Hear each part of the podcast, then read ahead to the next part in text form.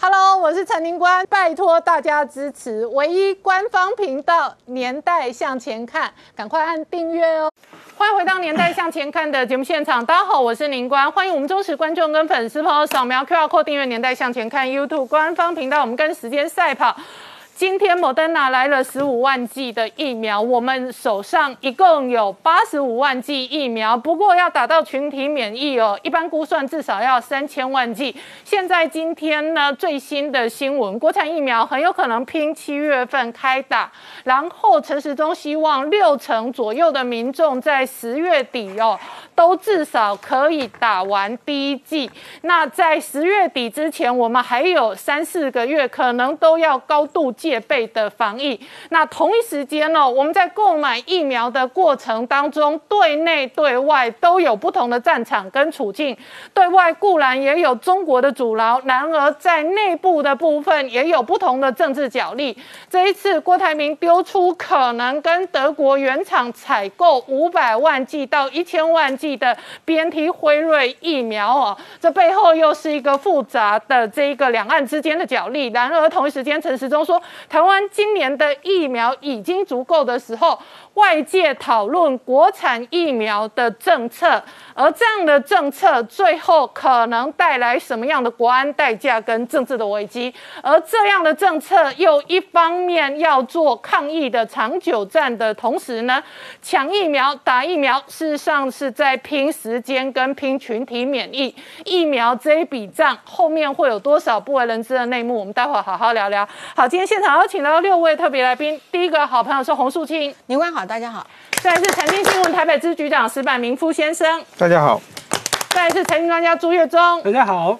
再来是洪浩云医师，大家晚安。再来是康仁俊，大家好。好，待会我们也会跟这一个人在新加坡的这个林伟地医师做连线哦。那淑清，我先请教你哦。一方面，台湾社会哦，这个疫苗之战已经变成。在某些人嘴巴是政治口水战了，但是疫苗也真的救急。今天莫德纳来十五万剂，无论如何全台都很高兴，因为至少我们多十五万剂了。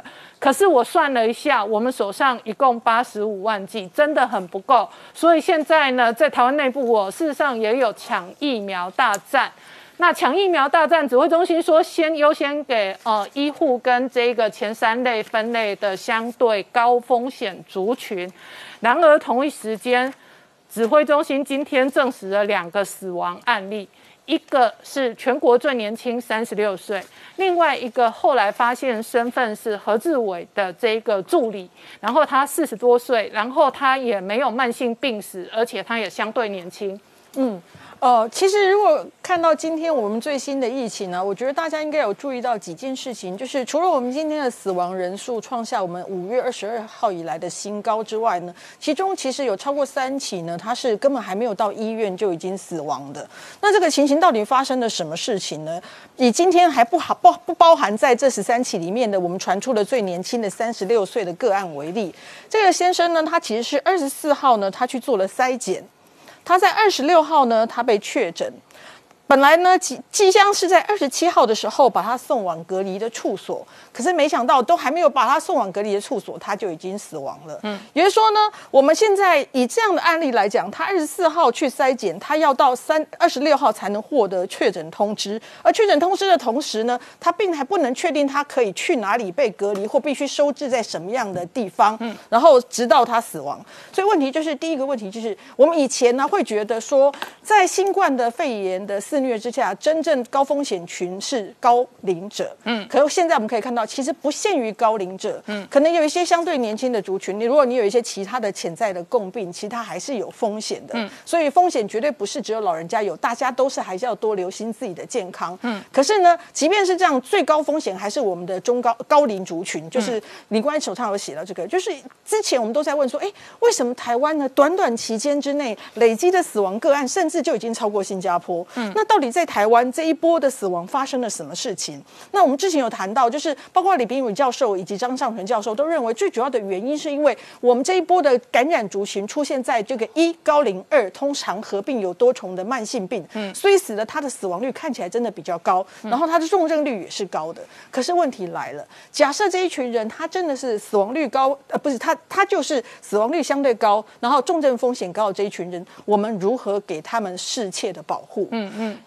就以我们这个台湾人人口分布来讲，嗯，我们真正在这个，我们认为说中高龄，我们通常是用六十五岁来划分呐。那在台湾，即便是你用七十岁来划分，事实上它的人口都已经超过两百万人。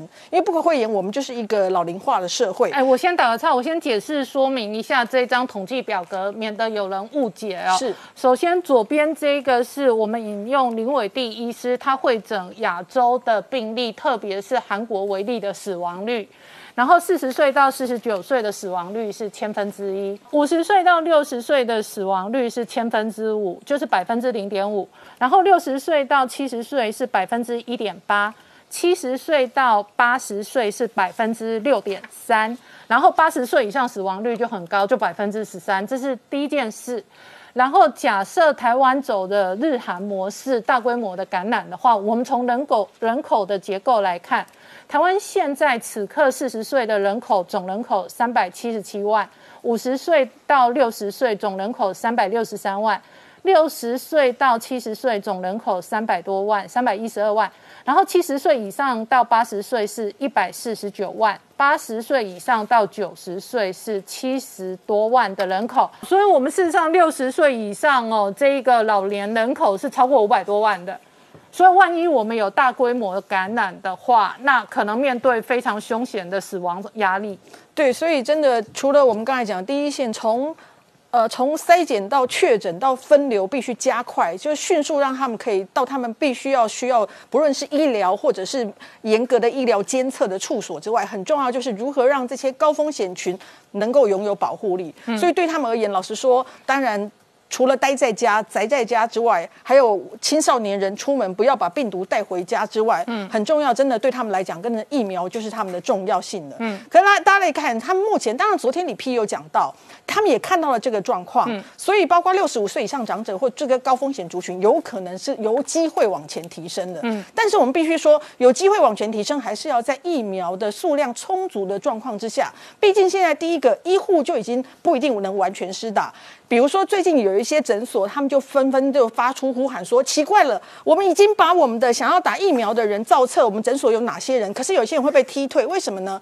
比如说，诊所除了医生。”护理师一定还有行政人员，因为不会叫你护理师去挂号嘛。对，但是柜台有些就被踢掉，因为他觉得你不是医护人员。可是问题是，难道这些人在会不会碰就不碰到感染的人吗？所以第一个，即便是你看在第一线的医疗诊所，他都可能被踢退的情况下，第二件事情就是中央及地方的防疫人员，因为我们一跟二这些啊。有一些我们现在把警消第一线警消也放在里面，因为大家都知道我们传出了有消防队员遭到感染嘛，那就变成说警消人员要往前放，因为他们也是有机会接触到确诊人，他们会部分都在高风险中，所以又要往前放。所以如果层层往前放，即便我们政府再努力想把这些高风险群往前，但是还是要等到疫苗的数量充足。嗯，所以。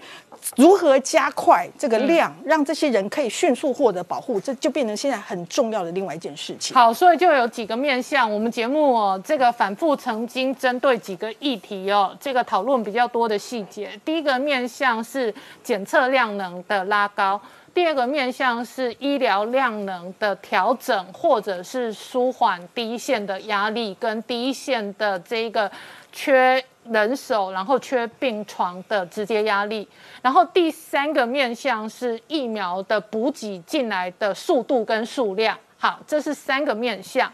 好，那我请教一下石柏明夫先生啊，你怎么观察？我们简单的一般专业的换算，台湾的群体免疫或者疫苗的需求量大概三千万剂，对，然后已经到达的数目是八十五万剂，对，那中间的缺口会如何拼凑完成，并不确定。但是我们得到的讯息，下个月可能也许有一部分的国产疫苗。那国产疫苗是另外一个这个在台湾讨论的争议焦点。那另外一个这两天被释放出来的讯息是，郭台铭想要直接找辉瑞 BNT，然后拿五百万到一千万剂的疫苗，而这一块疫苗，事实上呢，它在台湾、中国、港澳代理权现在压在上海复兴手上，所以这一块疫苗就显得很复杂。你怎么观察这样的局势？呃，等于说我刚才也讲了，就是说现在大家在一个台湾争夺战嘛，那么中国希望。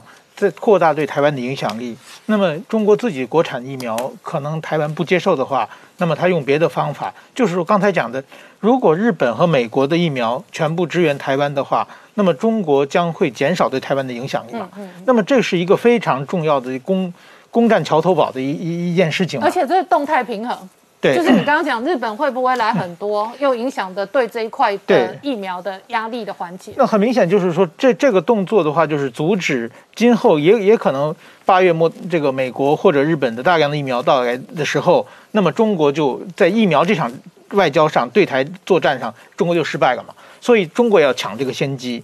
那么我觉得作为台湾来说呢，当然说作为一个政府，人命是最优先的。那么同时呢？台湾就是说，首先台湾是一个法治国家，台湾的所所有的法律是没有任何意识形态的。如果说你要进任何的疫苗的话，那么你按照所有的法律规定，你先申请，你把你所有的数据拿出来，然后呢，呃，所有数据审查，也许如果时间来不及，可以紧急授权，这是一点。另外一点呢，如果这个疫苗的话，因为是完全是中国代理的还是中国代工的，这一个非常大的问题嘛。如果中国在疫苗里边，多少次我在北京当记者的时候，有多少次采访中国的毒疫苗事件？疫苗有多少多少很多很多的问题？那么在这种情况之下，那么它的审核、它的商品来的话，一定要严格检查嘛。这方面如果真正没有问题的话，我我认为就是所有按法律规定是没有问题的，是一是一个问题。但是同时呢，台湾也也要警戒，就是说中国说我给你疫苗的话，但是同时我有各种各样的政治要求掺掺在在里面嘛，这个完全是分成两两个事情。所以说这件事情，我觉得只要一切按法律办就可以了。好，所以假设你刚刚特别定义了中国代理跟中国生产跟中国代工的差异不一样。所以假设这个盒子里头装疫苗哈，对，然后这个盒子从德国直接运过来，是在德国生产、德国制造，然后德国直接飞机运来台湾，因为冷链运输也不可能绕着地球跑。对，假设是这样，但是它的壳子纸盒的壳子，对，压着“复必泰”三个字，对，然后呢？通常台湾的医疗产品旁边还会贴一个小贴纸，对，就是指明说谁是进口商，谁是生产制造商。对，这上面又吃你豆腐，写上海复兴中国台湾，那怎么办？不，这这是另外一个。如如果说，是我不知道台湾的有关法律写中国台湾能不能进台湾的问题。我不知道。但是说，我觉得这是另外一个法律的问题。也许是在反渗透法各方面的法律上，就是说你有这个标签的话，对台湾的主权有侵犯，我们要贴一个东西进来，这是另外一个法律了。但是说关于医整个医疗的程序，如果完全符合程序的话，那么就进来。但是说这笔这笔买买，你上海复兴只是。做一个代理商，你赚到代理商该赚的钱，这个钱我们让你赚。但是说，如果你有别的政治要求的话，这个的话是完全是两回事嘛。这个是我们在另外谈。好，就是说，假设我们幸运的得到了疫苗，不受任何政治的干扰，或者政治的代价，或者政治上的吃豆腐。对。那其实我们很难对德国生产制造的疫苗说 no，对不对？呃，就是按台湾的法律检检验台湾的食药署 OK 的就可以了。对对，那但是假设穿插着这一些，那就考验着中间的过程跟陈时中跟蔡英文的智慧了。对，这这等于说是中国的对台湾的一个大的统战工作的一新的一波攻击嘛。对，这波攻击，台湾整个社会去怎么接受，去怎么理解它，这是要每个人在看判判判断的问题了。对，好，我们稍后回来。嗯。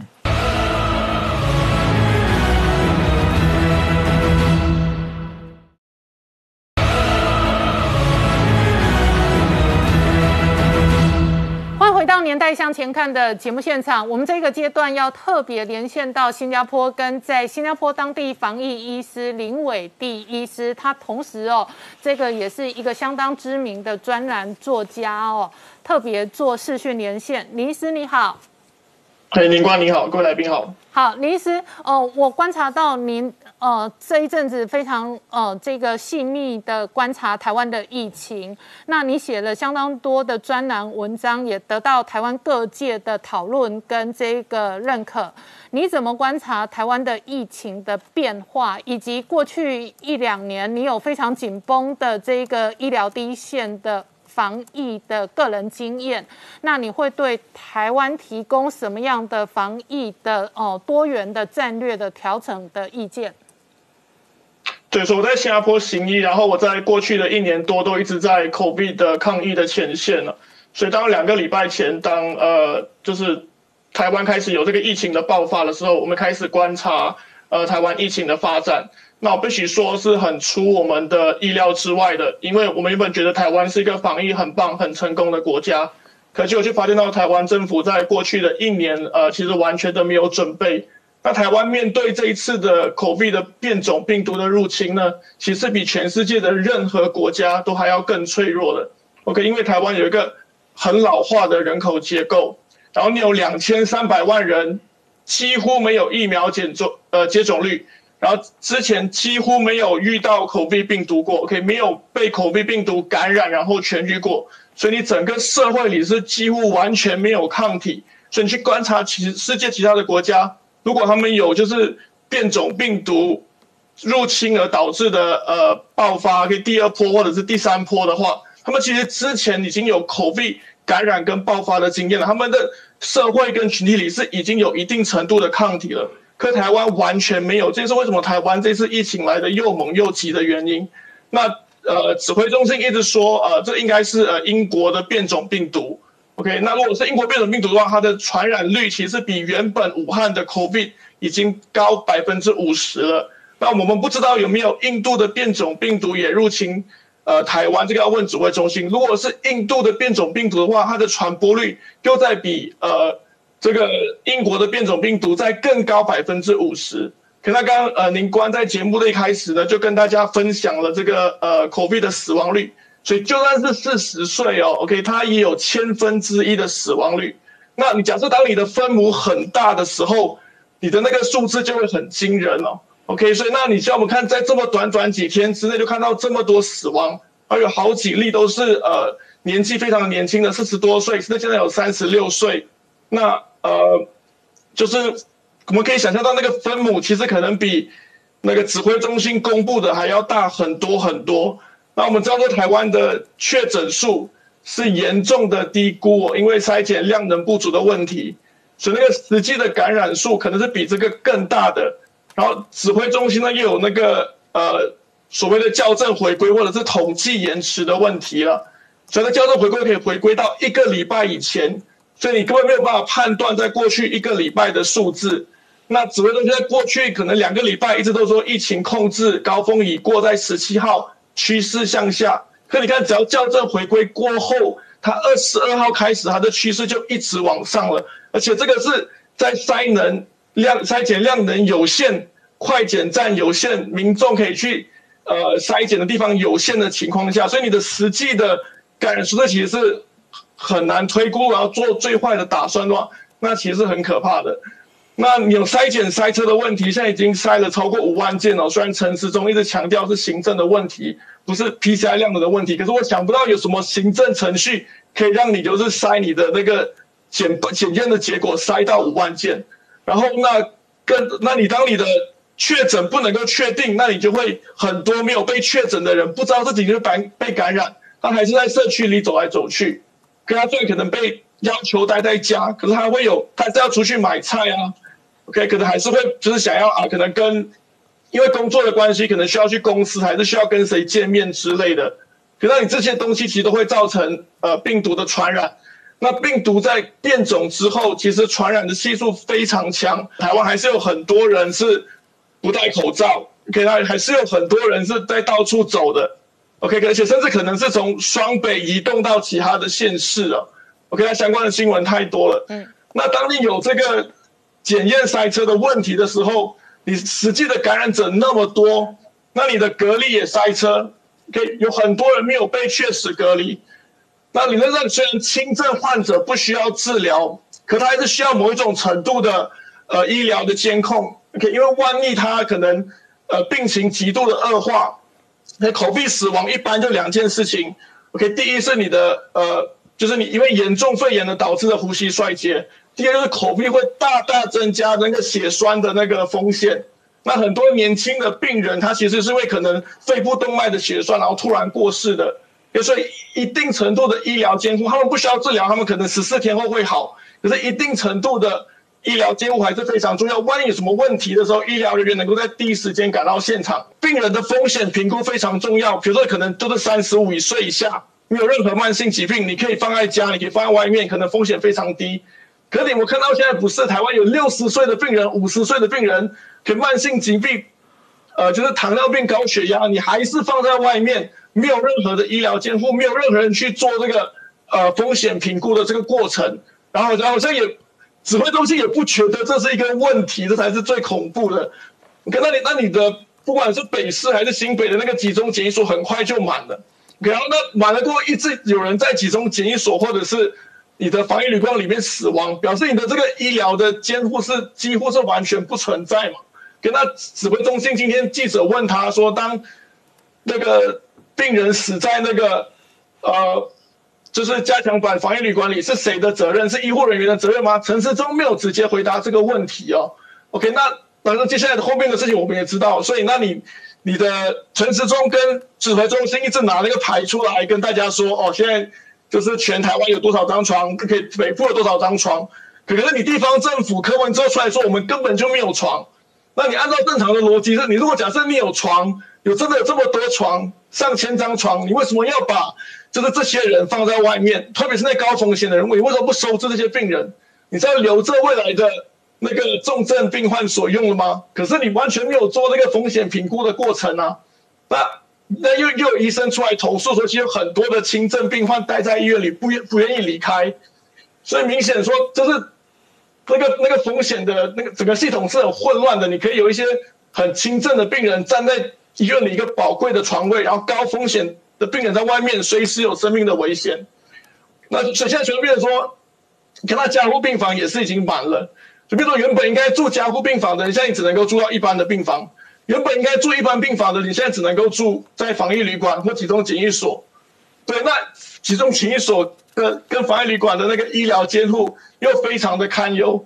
所以说，其实就台湾的情况，其实就是从医学的角度来说，可以今今天没有。就是我我不想要就是介涉入任何关于台湾的政治讨论，我是想要说从医学的角度来说，台湾的情况真的非常非常的危机，所以真的希望就是就是中央政府，也最终政府还是权责最大嘛，能够重视这个问题，能够知道事态的严重性，而这岂不是我在新加坡观察到而已？就大家可以去看台湾的呃那些各个前线医师他们对前线的观察。我看他们其实都写的，就写的很真实，那个情况真的是比大家在媒体上看到的还要糟糕。所以今天我想要带出这个讯息。好，那林医师，我再请教你哦。那过去新加坡也面对很严峻的疫情的考验，那呃你。个人也长期在第一线防疫，所以呢，确实呢，台湾非常特别的是，一年多以来哦，相对的案例少，然后第一次面对这么凶险而且变种的英国病毒传染力这么大的考验，那整个社会体系你刚刚提及是脆弱，那就你在新加坡观察的防疫跟过去一年多的经验，你会觉得有没有某一些哦？状况原则，台湾也可以跟进或者模仿学习。所以说，我在五天前的时候，我就写文章给强力给台湾的中央政府建议哦。OK，我就简单的讲成几个原则。第一个是你要先暂止，要先停止那个病毒的传呃病毒的传播，不然你的那个医疗量能的增加，你那里东凑西凑，你根本跟不上那个病毒散播跟就是你的人民生病的速度。所以你一定要，你一定要就是用最最大程度的 lockdown，OK，不管你要叫他就是行动管制，你要叫他硬封城，没有关系，已经拖掉，已经浪费两个两个星期了。所以现在至少至少要六个星期，甚至两个月，甚至更久的时间。然后你要就是你你的你，当你知道你给的医疗系统喘口气，给你先暂时缓止那个呃病例的那个增加数。OK，然后同时你也避免这个病毒继续的散从双北散播到其他地方去，因为现在双北已经是这样子，我觉得中南部也大爆发，那整个国家根本没有办法处理了。就所以就是只要先第一个，我觉得这个是最重要，跟这个是最急迫迫切要做的。OK，所以就是其他的事情，就是都还可以讨论。这第一件事就是就是最强制的行动管制，而且可能要全岛。OK，因为因为你看，就是各国经验，如果假设你只是封首都像双北的话，可以人民会恐慌，人民会外逃，人民一外逃，病毒就从北部带到中南部，那情况会更糟。所以你一定要全岛同时最严格用法定强制方式，OK 封城。那我觉得台湾的人民素质是很高的，你诚实面对问题，你把这个问题跟台湾人民讲清楚，OK 你诉诸这个台湾人民的素质，我相信台湾人民是会配合的。那你因为你假设，因为你弄到中下阶层人民没有收入嘛，所以你政府的一定要有很强大的这个很强力的这个纾困的措施，不管是对企业还是对中下阶层的人民。OK，那那那刚刚就是有有来宾分享说，好像是两千两百亿，政府已经编列。OK，我不确定这个数字够不够，那要请就是相关的财政的专家去做预算，给到底台湾能够弄到多久？OK，因为情况真的非常严重，所以可能你需要弄到比你预期中更久。所以你要算出台湾的财政的状况，国家的财政储备可以漏到多久？如果要纾困的话，可以纾困多少？那这些都是很精密的计算啊。所以这我觉得这个是最重要的一点，现在马上要做的。然后第二个是你要做到你的病患确实分流。当你没有床位给你周转的时候，你是没有办法做到确实分流的。所以你要就是盖出一个。集就或者是好几个，OK，集中的检集中检疫所。那你新加坡的经验，你可以用展览馆，OK，你可以用体育场，可以任何你觉得适合的地点。就好像我们在台北世贸办书展一样，新加坡用一个礼拜时间，你只是就是搭上那个隔间，然后你盖那个，你就把床放进去，然后你让医护人员进驻而已嘛，OK，所以那你新加坡一个一个礼拜时间就可以完成。我相信我台湾要做也做得到。那基本上你把全部人集中在一起，OK，不是像有一些特地政治势力去抹黑，所以是不管人民让他们去死什么之类的，像李清杰观念，你让这些轻症的人全部住在一起，你的医疗可以比较有效率的去监控住在里面的每一个人，OK，不管你是用血氧仪还是你用任何其他的方式，这些台湾的医生素质很好，台湾的医生自己会找出自己的 SOP，可是你要先把全部的人集中在一起，这第一件事情。啊，第二件事情是因为你，因为你把这些人集中在一起，比他比放比放他们在自己的家里，还是在房间里那个防疫旅馆里，一人一间没有医生看来的来的安全啊。OK，然后第二件，然后你，然后在理性的观念是，有很多台湾人在说，就是放在一起会交叉感染。OK，当然是不会，因为他们都已经确诊了。OK，你确诊了，你就不会交叉感染。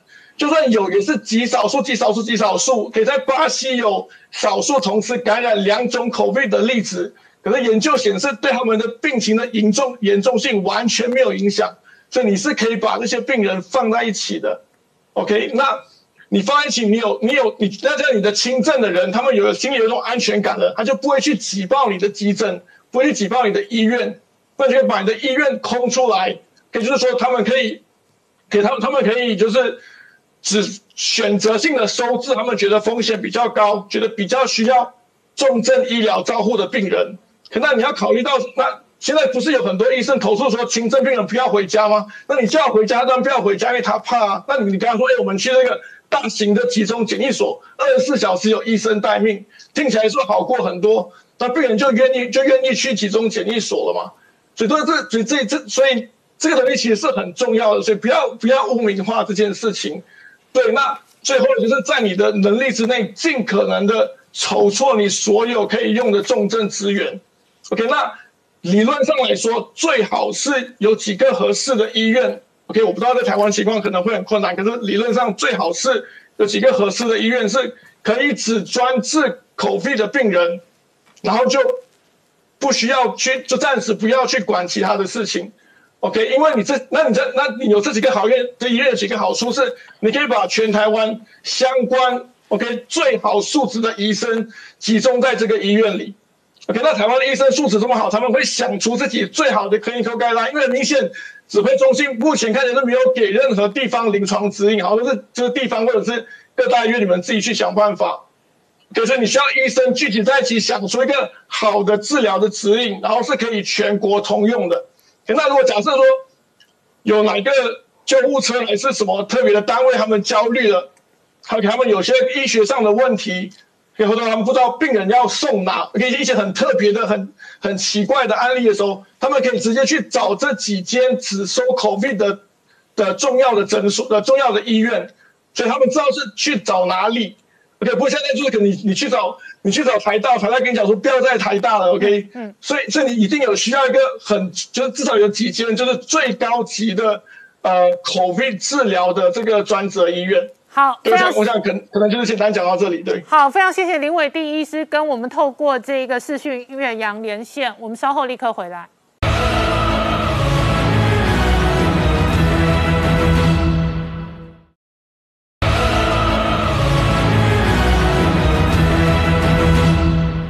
年代向前看的节目现场，我们今天聊的是疫情非常的严峻，我们跟时间赛跑哦。那以这个全球的疫苗的处境来讲哦，请教一下这个洪医师哦，确实哦，以色列是强国，它的疫苗接种率真的很高。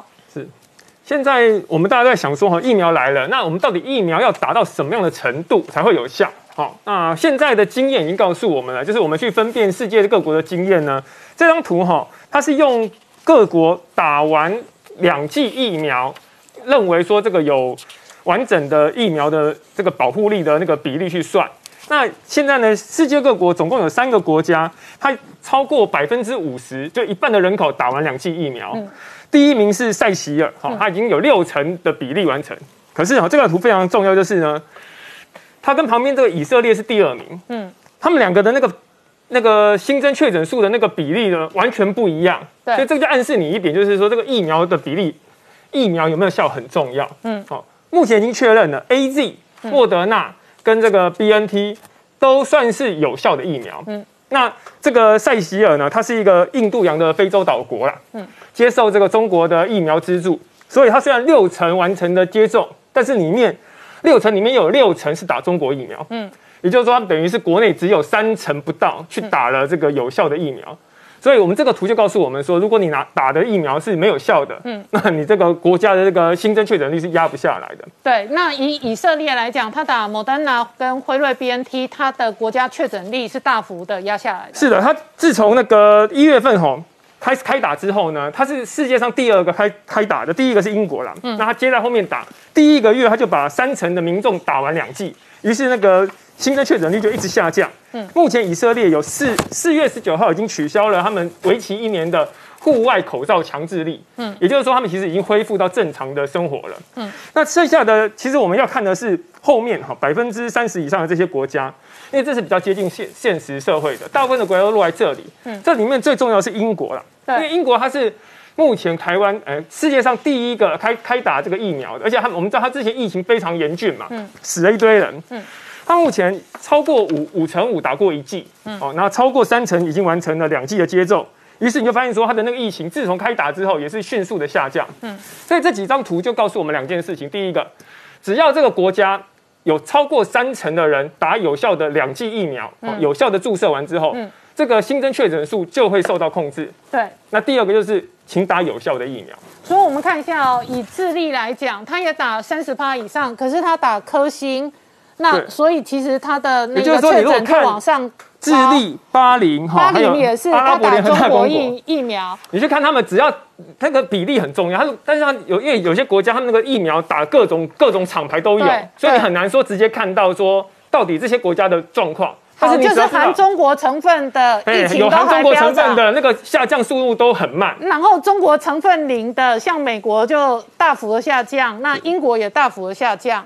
摩洛哥也下降，也没有中国成分，所以这个图很好玩，就是你只要确定说那个图表打完一个月之后就开始下降了，基本上它都是打对了。嗯，啊，如果打了一个月一直控制不良的，那你就知道这个当然没办法。嗯，那这个图表后面呢，有那种二十就是打过两层的这些呢，你会发现说打两层的效果很差，因为这个群体免疫的在这里的门槛呢、大概就是落在三成以上。对，所以我们的目标就是在一个月内，好，如果可以的话，疫苗数够，我们应该要想办法让大家在一个月内至少都打到一剂，最好是两剂都打完。我们的疫苗大概会施打很漫长啦，哎、那至少我们第一线医护人员，好那些面对高危险的确诊风险的这些人，我们至少第一季、第二季可以的话都要先达到才行。好，那人俊疫苗在台湾变成一个很复杂的政治攻防了，这使得本来单纯的疫苗作为防疫的重要的核心工具，它也有可能遭受到政治化，而政治化也会影响到最后的发展。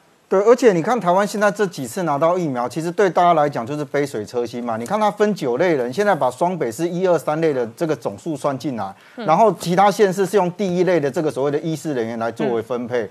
但是你就算用这个方式来来打的话，你分配还是不够。你看今天开始开打，那很多地方就是大排长龙，因为你的动线规划跟你施打的位置其实都是问题啦。那本来疫苗对台湾取得来讲就是一个政治上的操作，我想政治上的操作意思就是说，你看今天的美国，其实老老实讲，今天下午的这个莫德纳来的时候，其实我比较注意就是它的效期的部分，因为我们之前两次来的几次来的这个疫苗的效期其实都很短，大概都是两个月到三个月。你看上一次来的说效期到八月而已，可是这一次莫德纳就告诉你说它的效期是到十一月，那所以是不是哎马上就有一个政治上面的东西出来，就有人就开始放说啊，你看肖美琴之前啊很努力啊，说她跟这个美国国务院的亚太驻青啊去见面，还跟他这个国务院的官员见面，然后呢说要协助台湾取得，可是大家比较看到就是说美国如果今天真的要帮台湾，美国控管多少的疫苗在他手上，可是你台湾到今天为止其实没有拿到这么多，所以你台湾台湾在疫苗的这件事情上。包含到你刚刚提到郭台铭啊，哈，郭台铭因为他们是讲说他们可以拿到这个五百万到一千万剂左右的这样的一个疫苗，愿意捐给台湾。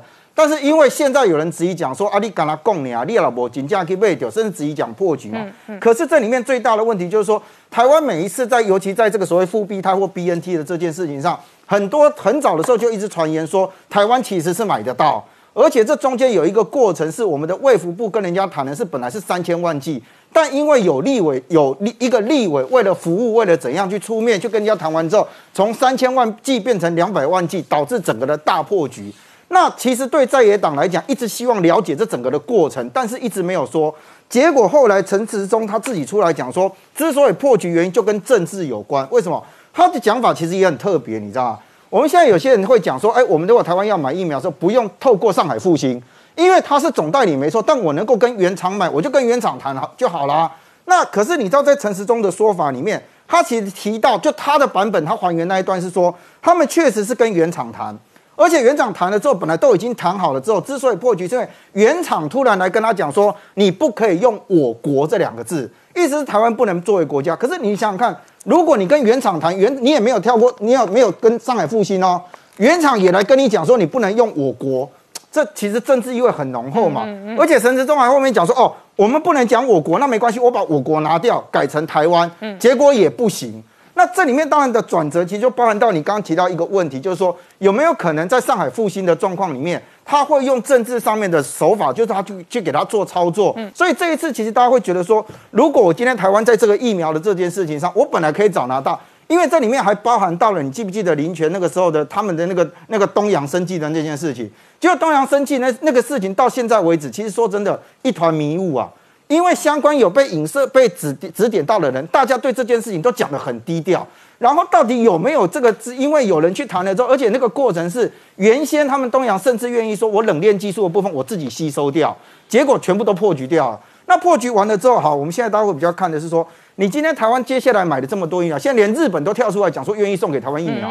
那如果是这样的话，那台湾民众在面对到所谓的国外这么多的疫苗进来，然后跟国内的国产的疫苗都要一起上市的时候，那国内的民众要选择打的是国产的，还是选择打这个所谓国外的疫苗嘞？可是我们国外的疫苗的到货速度是充满不确定性的。是，那国产的速度号称七月底，那数量也是不确定。而且不只是有没有确定的问题，我觉得现在对国产疫苗来说，因为看起来二期做到现在为止了，哈，没有要做三级，这是确定的。嗯，那一天有一个媒体，这个这个这个资深媒体人嘛，就讲了说啊，人家要做三期，结果三期立他们这个公司立刻跳出来说没有没有，他们没有要做三期的计划，因为它有很多种的因素。嗯，那看起来希望在六月的时候能够获得紧急授权，然后就让它上市。嗯，那我觉得这个对台湾民众来讲会比较在乎的一件事情，就是说。如果我今天施打疫苗的人，我只在国内，嗯，那我可能会觉得，就是我就是用国内的疫苗，我没有问题。对。可是如果我今天打的是国内的生产的疫苗，但我到国外去的时候，国外认不认同你的这个疫苗的效力？也就是现在你在国际上买到的一些，你基本上未来到疫苗护照上面时候，大家是认同，就是 OK，你打的疫苗是国际认同，它是可以使用的。嗯嗯。那国产的疫苗有没有办法取得这一块？就不是只有国内紧急授权而已嘛？嗯。那你在国内拿到药证？跟你在国外愿意承认，也给你一张国际的药证，上面来讲，我觉得这个到最后啦，就是国产疫苗势必要面临这样的一个考验，因为你民众来这家组哇，我要被出高息，人家国外跟你讲，你组的我我遵守，嗯，啊，你要重新再打一个别的疫苗吗？好，我们稍后回来。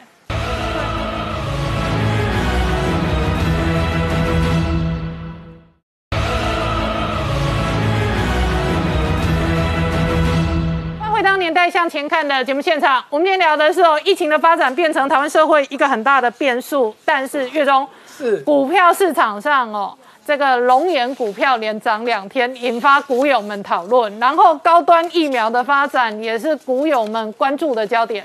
呃，确实哦，看到龙岩连两天涨停哦，真的是有网友就说令人毛骨悚然呐哈。因为这一波大家看到股市从之前的航海王、钢铁王，到现在最新的叫地藏王，哇，这真的是问题很大。龙岩被称为地藏王，是的，网友现在是这么说的，地藏王啊哈。那所以说呢，哎，我又去查了一下，他连两天这么强，那到底是在谁在买的？哎，更令我惊讶的是，连两天。外资都大卖，哎，尤其今天卖了一千多张，哎，昨天卖两百多张，那投信跟自营商是完全没有进出，完全没有碰龙眼，所以显然就是散户给拱上去的，嗯，哇，所以我不晓得散户是真的是这么想说台湾的状况很糟糕呢，还是故意就像美国之前那个 g e s t o p 的那一种，只是凑热闹的心态，我们就不知道。那相较之下，你看到高端疫苗，哇，因为疫外国的疫苗要进来了嘛？那国产疫苗就有可能被排挤哦。所以之前很强的高端疫苗，今天就跌了六趴哦，跌跌了蛮多的哈。那从我算一下，从它的高点五月十七号哦，到现在呢，大概跌掉六趴多了。好，它最高拉到四百多块，对，四百一十七块是波段最高。高端疫苗事实上也政治化了啦。但是我们看一下高端的股价，对。股价在二月底哦，它的起涨点大概是一百块，是。然后呢，它从二月底到最近，特别是前一阵子，它拉到四百块，是。然后最近呃，今天收盘哦，还盘整三八九，可是呢，短短三个月，从一百块拉到这个三百八十九块，是。好，高官呃，至少股东赚很大。对，然后手上有股票的投资人也赚很大。是，那当然这背后有一些传言呐，哈，那我们就不要去讲这个部分了，哈。那至少在目前，因为之前还有一个国光生还可以跟他竞争，但是现在国光生也算出局了，所以说我们现在说的国转国产疫苗基本上就是高端的部分的了，哈，也大概没有了，所以说它才会这么受到瞩目啊。嗯，好，那再看到国际市场上，哈，那澳洲之前的状况其实也连续很多天都没有确诊，但是最近这几天又。又开始出现确诊，于是呢，他们立刻就宣布要封城。嗯，哎，他们才刚开始几天又有病例而已，他们就立刻宣布封城。好，那比较夸张的是，他们居然在他们的政府官方维多利亚省政府公开说，因为他们怕先跟台湾一样。嗯，哦，他们是在媒体上公然就把台湾拿出来讲哦。嗯。哇，那我觉得真的台湾方面也真的是要考虑一下这个问题啊。维多利亚省他们只有这样稍微几个病例出现而已，立刻就宣布封城。可是台湾现在的现况是这个样子，政府已经跟我们说，我们绝对不会封城了。好，来再看到新加坡的情况。好，刚刚我们前面也看到，我们访问新加坡的医生了。那新加坡确实是这一波的疫情做的相对好的，即便你看到他前一阵子又宣布封城，但是他是因为担心马来西亚的问题去影响到他们，所以。他们毅然决然赶快宣布封城。好，那也因为呢，大家都觉得新加坡真的是相对安全的地方哦，所以这两年新加坡的房地产价格涨得非常非常高，尤其是因为新加坡你要移民那边的条件不算太高哦，就是两百五十万新币和台币大概是五千两百五十万，对很多有钱人来说这不是问题嘛。那再加上我安全哇，所以呢就这。地产业者说啊，光这这一两年来呢，当地的这些高的私人公司啊、高尔夫球场啊、俱乐部啊，会员都暴增，那就都是这些有钱人移民过去的。好，再看到一样东南亚的国家曼谷，哇，他们就在昨天政府紧急宣布，可以让一些便利商店直接开打疫苗，哇，所以呢，曼谷的 C B 原本就跳出来响应了，哎，光一个曼谷就有三千。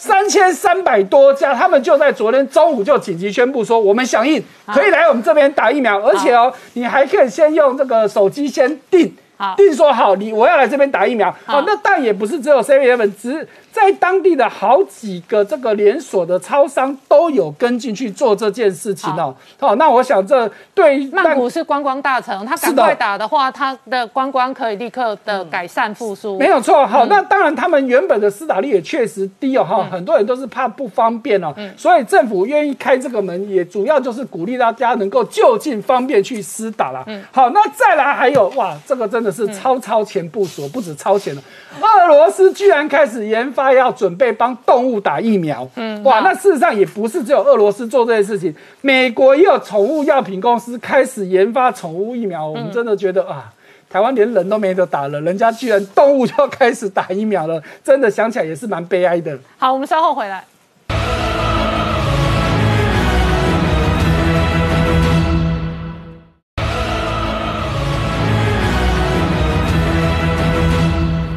年代向前看的节目现场，我们今天聊的是台湾跟这一个疫情赛跑哦，确实非常的险峻。那另外一个是哦，这一场疫情哦，影响了全球政治经济。我请教石板明夫先生，拜登昨天下令情报机构九十天之内要追查病毒来源，你的观察，他要找北京算账吗？那首先，我觉得这是一个非常明显的一个外交上的动作。那我们先说结论的话，就是美国的情报机关在九十天之内能不能找出这个是不是实验室出来的这个问题？结论是当然找不到了，因为中国不配合嘛。中国在不配合的情况之下，不管美国拿出什么东西的来说，中国就不承认嘛。另外一个，如果美国有确凿的证据的话，早就拿出来了嘛。那到现在也没有，所以说他这九十天的话，实际上是外交上给中国一个很大的压力。那么在。整个的拜拜登政权，其实呢，川普政权是在病毒问题上，很给中国和一直是属于对抗姿势。那么拜登呢，一开始他认为他在选举期间中，他认为这个病毒问题是川普的责任嘛。现在呢，他开始重新打中国，就说明拜登上来这几个月以来和中国相处的并不是很好。那么拜登呢，想在新的先拿一张新的外交的牌来。制衡中国，今后中国和美国在外交各种的贸易谈判恢复之中呢，有这张牌的话，很多话都很好说，这是第一点。嗯嗯。第二点呢，就是说这么多年，其实拜登上台这几个月没有提到这个病毒来源的问题，但是说澳大利亚。美国这些小弟们还有在紧紧紧追不舍，那么美国也不得不参加。那另外一个呢？美国如果说在这个病毒问题，就是提出一个报告书，虽然没有非常强有力的证据，但是十分可疑是中国制造中国制造的病毒，有这么一个结论的话，这个呢，美国今后和中国不但是有一个道德高地，另外一个他可以让自己的小弟一个个表态。嗯，那么比如说，就像文在寅前不久去美国，他想脚踏两只船的这种家伙就很很被动了。嗯，那么在这种情况之下，我觉得呢，这只是我认为是，与其是我们是不是能够。发现真相，不如说这是一个美国的外交上的对中国的新的一个动作而已。好，今天谢谢大家收看《年代向前看》，也提醒我们忠实观众跟粉丝朋友扫描 QR Code 订阅《年代向前看》YouTube 官方频道，同时提醒大家周末假日好好的这个在家宅在家防疫，希望大家不要拍拍照，希望大家逼不得已出门的时候都戴好口罩，希望大家配合高度防疫，谢谢。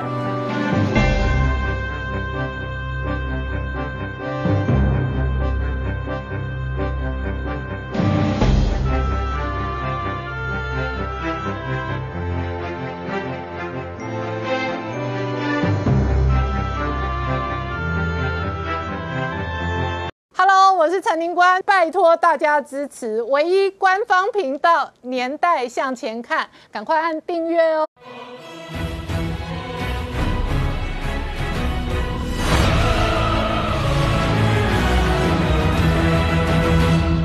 年代向前看，向前看年代。大家好，我是宁官，欢迎我们忠实观众跟粉丝朋友扫描 QR Code 订阅《年代向前看》YouTube 官方频道。我们看指挥中心今天新增本土案例两百九十七例，校正回归了两百五十八例，而死亡人数增加十九例哦。确实，过去几天死亡人数逐日的增加。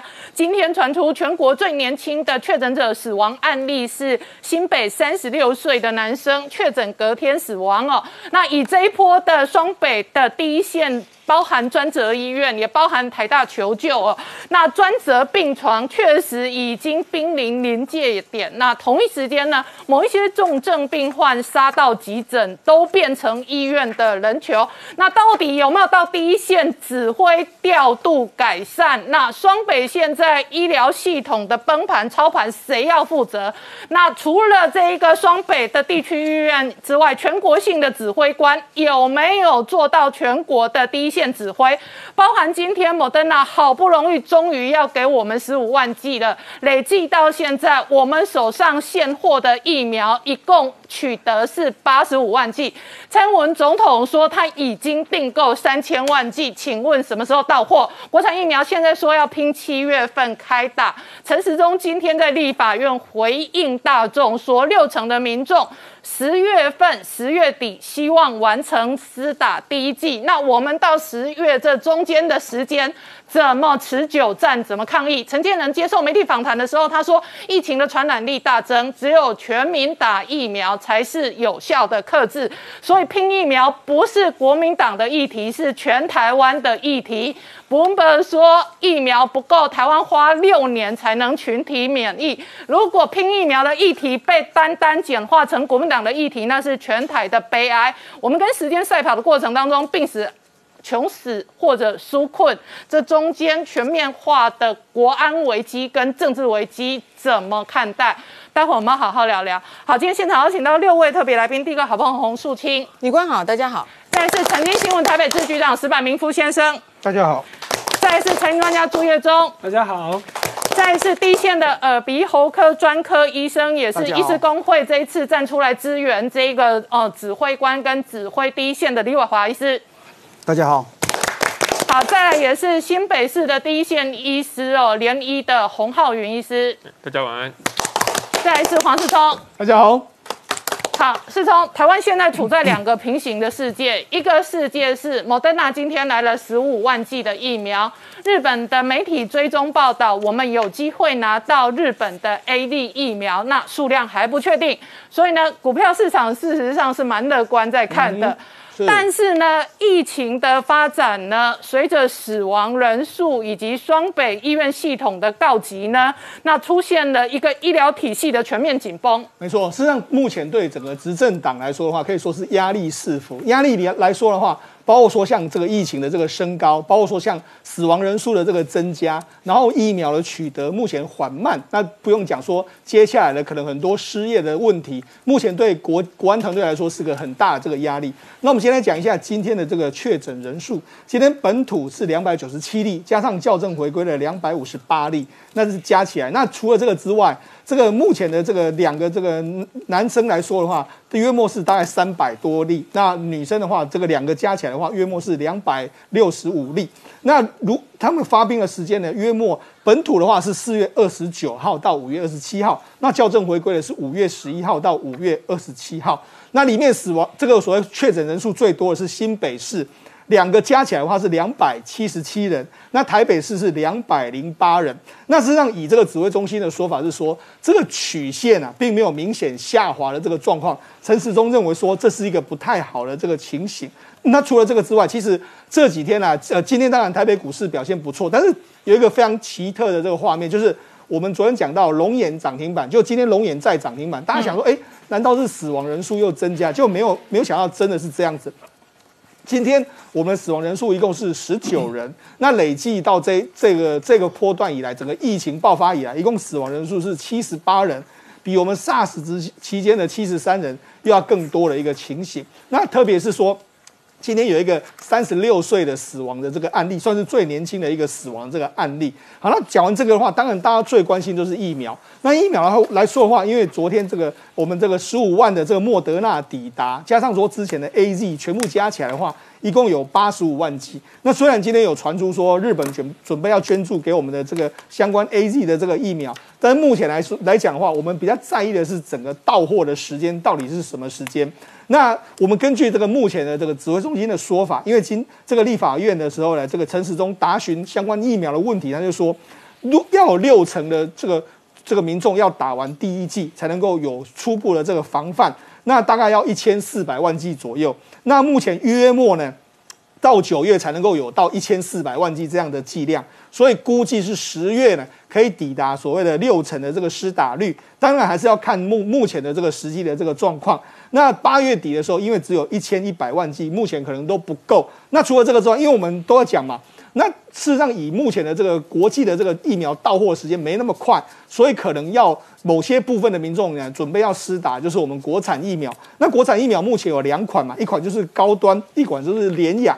那高端来说的话，他们预计目前的进度来说的话，六月上旬呢，他们会把第二期的这个数字呢交给这个食药署。那最快的话，六月下旬可以通过紧急的使用，那七月初或者七月中就可以施打。那至于联雅来说的话，它的这个二期的这个其中报告会六月中交给食药署，七月才会通过紧急的授权，八月才开始施打。所以其实两款的这个施打的时间来说，也没有想象中的快。所以到底我们接下来这个施打到底要用什么来施打，这是大家观察。另外一个就是说，根据这个目前的重症的比例来说话，这个昨天的数据是五百零五人。那这个双北来说话，是占的这个绝大多数。那当然了，现在有一个比较大家的症结点，也就是说，今天指挥中心因为在回答这个相关的这个人员的问到，就说，哎，双北市或者北台北台湾好像有医疗这个崩溃的这个状况。那实际上，实际上他们就说，哎，没有没有没有崩溃的状况。他们指挥中心今天还特别公布了相关病床的这个使用的这个状况。他就说，包括说像基隆市啊、台北啦、新北、桃园，他说其实都会还蛮多空床的这个状况。但是呢，这个数字就变成有一点点，好像大家各说各话。因为我们那一线的医护人员都说，现在不是紧绷，是一个崩溃的这个状况。他就说了，其实现在整个这个整个，包括说像呼吸器啊，所有的资源完全都不够，加上说重症率是十趴左右，他说一线的医护人员是认为资源不够。那为什么中央的这个官员会认为说是够呢？那今天指挥中心就说啊，没有，那是分配的问题。好，那到底是什么问题？我们真的是不知道。好了，我们就讲嘛，因为这几天来说的话，这个这个数字还是持续的在升高起来。所以呢，柯文哲呢，他预计呢，在三十号要进进行所谓的四级的这个警戒的这个兵推。那四级的警戒兵推来说的话，是不是在为未来接下来可能要这个升高的这个局势，在做一些相关的准备？那除了这个之外，他说了，快筛阳性的话是视同是 PCR 的这个确诊，他希望说能够用这样的方式来加速来框列这个所谓的这个相关的这个确诊者，用这样的话才能够做一些初步的这个防范。那我觉得，其实目前我们台湾的这个整体的量能的确是不够的一个情形之下，哎，接下来的防疫或者接下来的纾困，我觉得都是政府要好好的做的一些事情，否则到大概约莫两，我们我们讲美国的例子，事实上美国在初期的时候的确确诊人数没有很高，但是它的失业的这个状况是约莫是在两三个礼拜会开始出现，所以我觉得其实对台湾经济的冲击是两三个礼拜之后的事情，那这些都是后续我们要持续注意的几个焦点。好，我再请教一下洪浩云医师哦，你在新北市第一线的专责医院哦，究竟双北现在的专专责相关的医疗系统跟重症的系统跟第一线的医疗面对什么处境？嗯，其实我比较好奇的就是说，为什么那个政府的官方的数据会说我们现在的床位还很够？因为的确他们显示示出来的一些资料看起来好像各个医院都有空床。但是我们自己私底下各家医院的医师在互相交换经验的时候，发现说，其实我们大家的手上的床位都很满呐。哦，那很而且他们的那个重症比例其实蛮高的。而且如果从另外一个角度来讲，就是如果说有还有空床的话，那为什么我们台呃双北的这些病人呢确诊的哎阳性的病人轻症无症状的送到的那个台中的隔离检疫所，然后有些住院确诊需要住院的，哎送送到云林去。如果有这种事情发生的话，那表示说显然我们自己系呃双北这边在地的医院似乎不足以应付我们在地双北本身的疫情啊。嗯，那另外你就是我们这个专责医院哈，其实是非常的吃吃力的一件事情，因为。这家医院本身是一个综合医院，好，我们台台湾的医院都是以综合医院来发展，也就是说有各科的医师。那你在转型的过程中，变成说你只收这些哦所谓的武汉肺炎和这个新冠病毒感染的病人，那里面的重症比率目前看起来的数字好像大概两成左右。也就是说，我们现在收了七呃七八十个病人，那里面有大概二十二十来个病人是重症的，但是。每天我们大家又轮着去值班，所以变说整家医院的这些外科系、内科系的医师都会轮轮下来值，所以你可能会需要请到这个泌尿科或者是骨科的这些同仁一起来 share 这个 loading。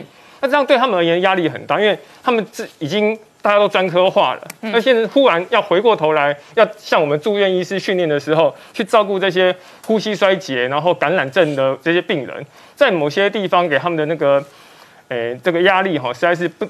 非同小可啦。嗯，就是说，举例来讲，如果你是一个长期的骨科医生，你看的是骨头，可是你现在照顾肺炎的重症，那你观察他的呼吸、他的缺氧、他的插管、他的生命迹象，而且通常会重症的人，他都合并其他慢性疾病，就是说他的疾病会很多元。那一些重症的状况跟骨头无关。可是，呃，事实上呢，重症专科跟胸腔外科哦，胸腔专科第一线的医疗人员真的不够。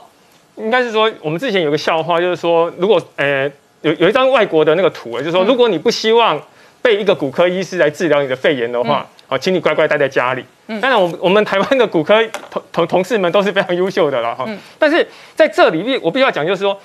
就一般而言呢，像我们当了外科医师之后，我们就没有再帮病人进行插管这件事情。我们需要插管，如果偶尔在病房急救了，但真的碰到困难的，我们都会请麻醉科甚至耳鼻喉科，就是其他专门的医师来帮忙。嗯。可是到了到了这个时候哈，因为这些病人，我们之前有在节目上面讲到所谓的那个快乐缺氧或者是沉默缺氧，他们有些有些病病症哈变化很快。嗯。我们有同事他们说，这才接到那个电话说病人要送过来，结果送到急诊的时候，哎。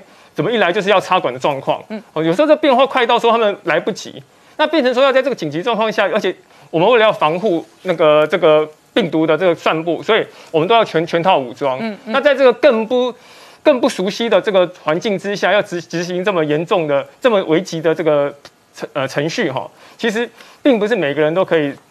呃，有办法说很有信心去完成这样的使命了。嗯，那洪医师，我再请你请教你哦，以你作为专责医院的其中第一线医师来讲，你会希望中央指挥系统或者地方系统，就是你会希望得到什么样的资源？不管是在硬体、软体、流程管理、效率跟整合上。哎，我想应该是说。人力上面是最吃紧的，嗯，好，而且在专科上面，所以如果可以的话，是不是各各家院其实现在都已经在所谓的降债了？嗯，那这可能很复杂、很困难，就是要打破这个院际的围篱，是不是？像之前那个我们在八仙城报的时候，哎，各家医院的那个整形外科医师都冲出来帮忙收治这些病人，真是调动的很好。嗯，那在这里是不是有这个专哎？呼吸呼吸道专门的感染科专门的呢，可以特别把这些人力抓抓出来进行这个资源，嗯，收治比较多确诊病患的医院。好，那这也是一个合理的呃，这个合适改善的这一个建议。就是说，你的专责医院需要大量的重症医生，或者是呼吸道跟感染的专长的医生。那有没有可能从其他地方调度这样的医生？那如果双北已经超载？有没有可能？我随便举例，比方说台中、台南、高雄其他地方的人力这样。对，不过这个变成说，因为这本来在 COVID-19 的这个确诊的这个疫情的治疗上面，算是地方的全责啦。嗯。变成说，如果你要跨县市的去整合这些资源的话，似乎不是我们双双北的市长就可以去办到这种事情了。好，所以这个必须有全国的资源指挥。好，那我再请教你，如果一直等到不了。这样的各式各样软体、硬体的资源的话，就你在第一线的观察，现在的疫情的发展跟第一线的发展很有可能面对什么样的趋势？呃，其实这个医疗的资源紧绷跟我们现在经济的这个紧绷状况其实是很类似的，因为。说真的，专责医院的医师哈，他们也不可能让每每天大大家一一直去轮班去值这种像加护病房的班一样，所以久了之后他们也会也会疲乏，而且在这种长期这种需要穿戴防护装装置的这种高压高张的环压力的工呃环境工作哈，对于大家的身心是非常大的那个损害了。嗯，所以我们未来现在疫情哈，大概三级没办法马马马上解除。哦，会不会升四级？呃，大家都说不准啊，但至少指指挥中心说，哦，现在三级似乎可以控制疫情，但是我们大家心里有谱，这段时间还很长。那后续的医疗资源如果没有办法再好好的整合，让前面第一线的人可以轮轮休，好去解除这样子的环境工作的压力的话，或许这个暑假没有结束，我们这个医医疗环境就就会出现一些问题。那你说那是是什么问题呢？其实如果大家在这个高张环境下，这个工作比较舒适，哎。可能到时候院内感染之类的状况就会出现，嗯，甚至有很多重症病人在急救上面就会我们所谓的这个呃 more practice，就是医疗上面的一些疏失哦，就可能会发生，那这都是很不理想的状况。好，我们稍后回来。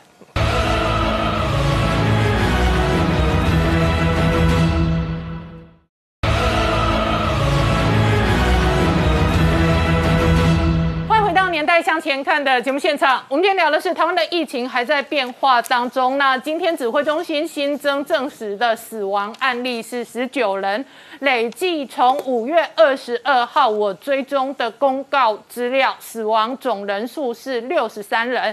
今天我们特别请记者追问此刻的重症病人总数多少，指挥中心并没有回应重症的病人的总数，但是有回应说目前双北。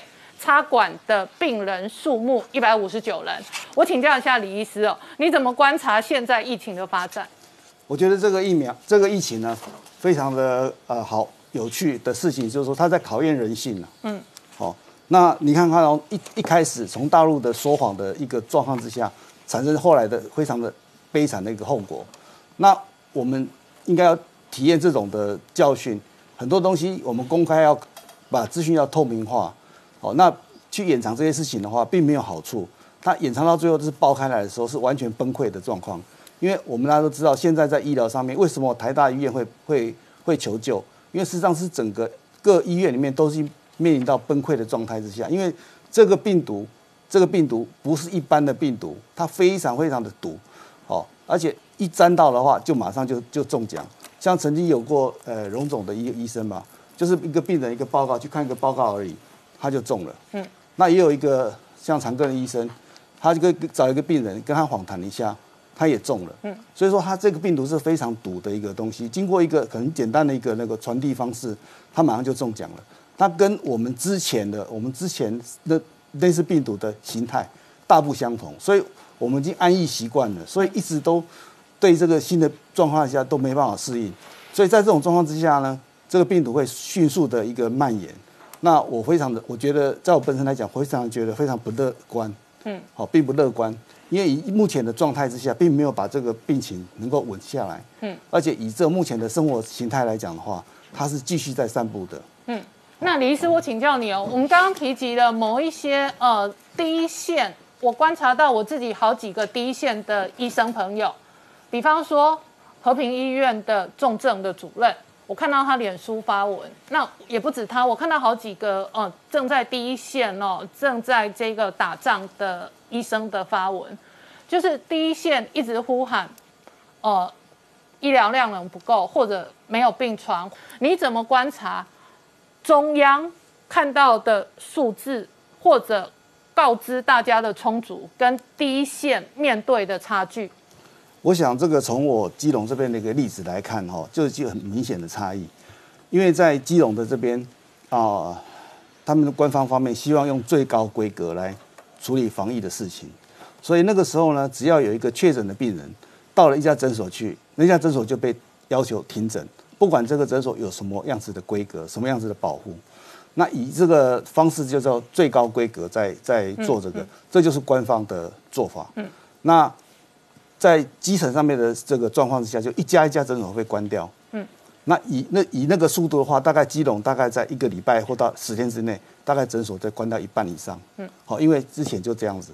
那经过我们呃整个工会的努力之后，当然是把他们解释清楚了，按照中央的方式，然后所以就这些事情就解决掉了。嗯，那也就是说，凸显的就是说中央的一个方式哦，官方的一个方式跟地方的一个作风是一个脱节的状态。嗯，我是觉得可能要到崩溃完全崩溃之后哈。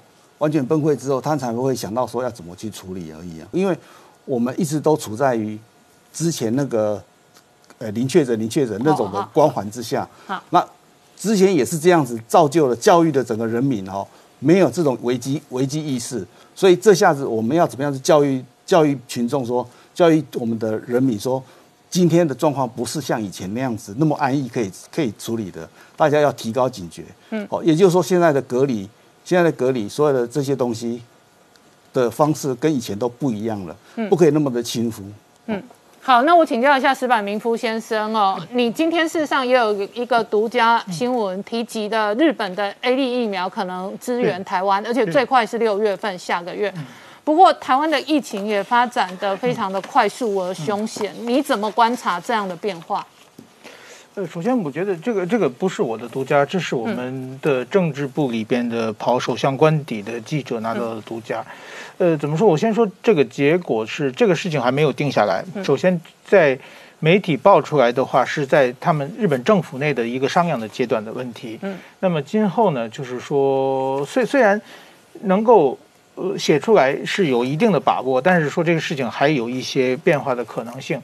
那么也就是说，现在呢，日台湾的呃非常危机，而且买不到疫苗这种情况的下呢，在，也就是说，很多媒体都报道，日日本的舆论也是比较提同情台湾的，这么是有这么一个大的背景。但是说呢，呃，毕竟疫苗是非常重要的战略物资。嗯。日本虽然说，日本一共现在已经订了三亿剂以上，其中呢，呃，但是说。真正到货的只是一小部分，还有大部分没有没有到货。呃，那么在这种情况之下呢，就是说把一部分疫苗提供给台湾这件事情，它是先让媒体写出来，日本政府需要做一些总总体的评估了，就看的反反应。那么有几个评估，最重要的是就是说日本舆论的评估。嗯。呃，但是好在今天在日本的雅虎上有几千条留言，大部分是支持的，就这点我是很感谢。然后还有一个就是说，呃，怎么说呢，在呃那个中国有什么反应？因为这件事情的话，中国是一直不喜欢台湾，就希望希望台湾买到中国的疫苗，不希望台湾从别处买到疫苗。那日本政府其实他也没有把握，就是他不知道中国对这件事情看得有多重。嗯，那么通过这种。媒体先爆出来以后呢，我想中国表面上他绝对不会反对的，但是他水面下一定要跟日本交涉。嗯，那交涉的话，就是说中国开出什么样的条件，如果这么做的话，中国会怎样报复？这种总体的，我想日本里面还有一个风险评估的问题。那么，呃，再有一个呢，我觉得台湾的反应也是很重要的。其实，我觉得怎么说呢？今天就有一些人讲，台湾的反应很感谢，来越多越好。没有，今天就好几个人说日本要过期的疫苗不要给我们，就就就有人不要理他们那些鬼东西。对，我们的反应比较 呃呈现真实的样貌。日本的有疫苗，赶快来，来越多越好。对对，所以所以我我我觉得这这件事我们也尽量把它促促成一件事。但是日本现在，我估计日本政府在做一个总体的评估。嗯。另外一个这件事情也有很多细节要要要继续往下落实掉，落实掉。比如说日本和中。台湾没有正式的国与国的外交关系，那么这个疫苗是怎么交给台湾政府？这是一个问题。另外一个，比如说这个疫苗里边呢，呃，怎么说呢？跟日本跟 A Z 欠的是一个霸王条款，就是说所有的副作用的风险由日本政府赔负责吗？A Z 不不管，如果你接接下去的话，那日日本政府就是完全负责赔偿这个方面。那这个。东西的话，台湾愿不愿意接？这个这将来就是说，是不是风险上日本政府该承担，还是台湾承担？就是我现我我估计今后会有一些的细节推推下来的。那么按照我们报道出来的这种日程的话，就是说日本估计马上就在这几天就跟台湾接洽，然后先了解台湾的情况，台湾需要多少多少疫苗，通过怎怎么运输。那么如果快的话，要六月份要把这这批疫苗要就是寄过去。我觉得这是一场非常重要的。就是说，这叫疫苗战争，疫苗是最重要，这是救命的疫苗，对，越多越好。对，战最重要的战略物资。那么。如果从中国买，毕竟中国是天天讲留岛不留人，天天派飞机威胁台湾的。那么从中国买这种最重要的战略位置、战战这个战略物资，整个对这个民主阵营的还是一个很大的损失。我想这个后边应该有各种各样政治的角力在里边，说不定美国的拜登政府也是因为拜登政府说七月四号之前他不能，他要美国打成百分之七十以上才他不能交出去，说不定也跟美日之间也有这方面的沟通啊。对，就是所以说。我觉得这是一个很大的、很大的一盘棋啊。嗯。那么中国如果说日本日本的疫苗 A Z 疫苗的话，数量是很多的，但当然说并没有完全到货了。如果它全部捐给台湾的话，台湾就够了嘛？嗯嗯。那整个中国这一连串的表演就完全破功了嘛？嗯。我想中国也不会就是做事乐见其成，对，乐见其成的。所以说，我想今后包括。国际政治舞台的斗争，以及台湾内部的各方面斗争，都会跟这件事有关系。好，那我请教你哦，你上个礼拜也特别观察到说，整个台湾的问题核心议题、国安议题在疫苗，而且你认为这个是台湾民主化之后呢最大的国安凶险跟国安的考验。对。那好不容易我们今天来了莫德纳十五万剂疫苗，你怎么观察？我觉得就是说，台湾的外交的困境并不是从一天两天开始，就是是非常艰难的。那么现在全世界的要找疫苗，我们看韩国嘛，嗯，最明显，韩国的文在寅专门跑跑到美国去讲了半天，其实就是只拿到五十五万剂，就是军人的嘛，而且到货最早是五万五千嘛，就是说现在全世界都是在在抢疫苗的。那么台湾呢，我认为就是说这一次能不能拿到疫苗，怎么？怎么展开外交是考验蔡英文政府的最重要的一一一表现的一个最重要的一个考试一场考试嘛？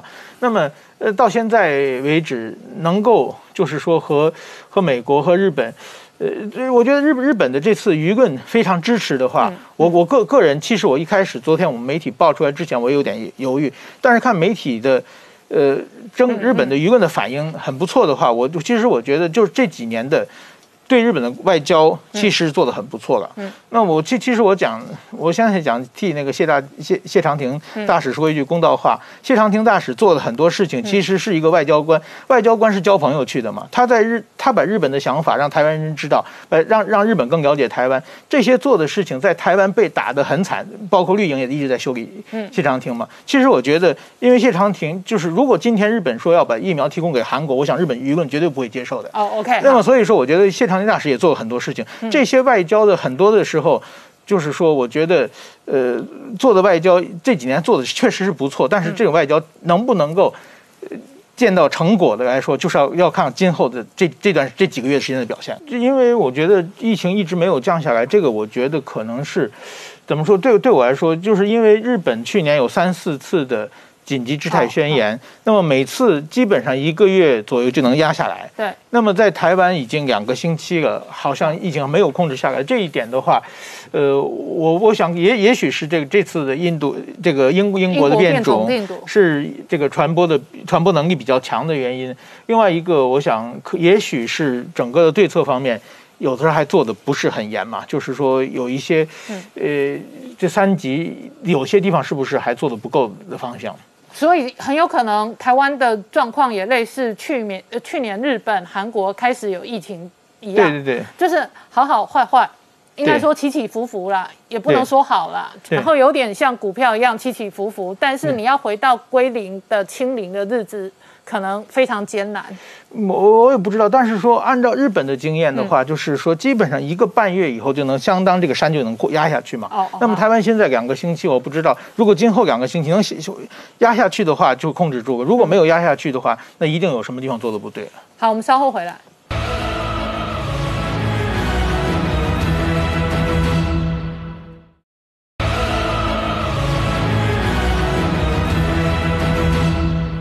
年代向前看的节目现场，我们今天聊的是哦，整个疫情的发展哦，使得台湾社会超级紧绷，这真的是一个超级压力锅。那整个国安危机四伏哦，那苏青有好几个面向。首先，第一个面向是台湾的医疗量能跟医疗底线，那个是很严苛，一波又一波的考验。以死亡人数来讲，所谓死亡人数创新高，那意味着有很多医护的工作是一波比一波的楼顶还要重，这是其中一个发展。